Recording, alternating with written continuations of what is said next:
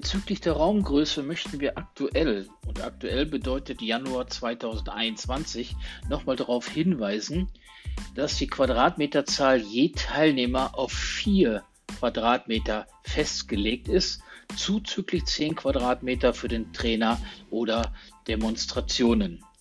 Das bedeutet, bei einem Kurs mit 10 Teilnehmern brauchen wir alleine 40 Quadratmeter für die Teilnehmer plus 10 Quadratmeter für den Trainer. Also insgesamt 50 Quadratmeter.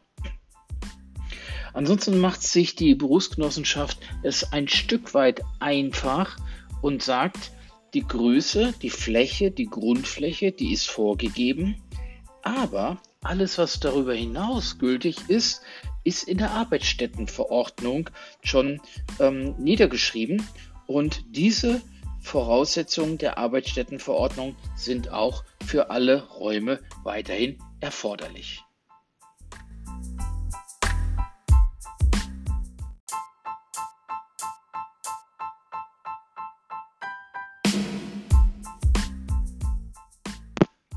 Zur Grundausstattung eines Schulungsraumes gehören Präsentationsmedien, zum Beispiel Tageslichtschreiber oder Overhead-Projektor, Leerfolien, die dort gezeigt werden können, Flipchart oder Whiteboard zur Visualisierung, gegebenenfalls eine Videoanlage mit Videos oder und Notebook mit Beamer.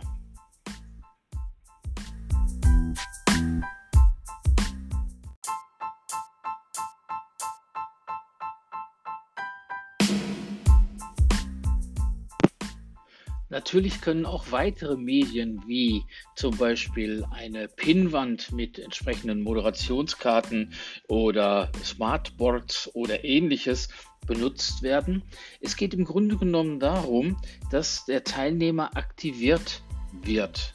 Und umso mehr Medien zum Einsatz kommen, an denen der Teilnehmer aktiv mitwirken kann, und das ist nicht PowerPoint und Beamer, Umso mehr er aktiv mitwirken kann, umso lebendiger wird auch der Unterricht.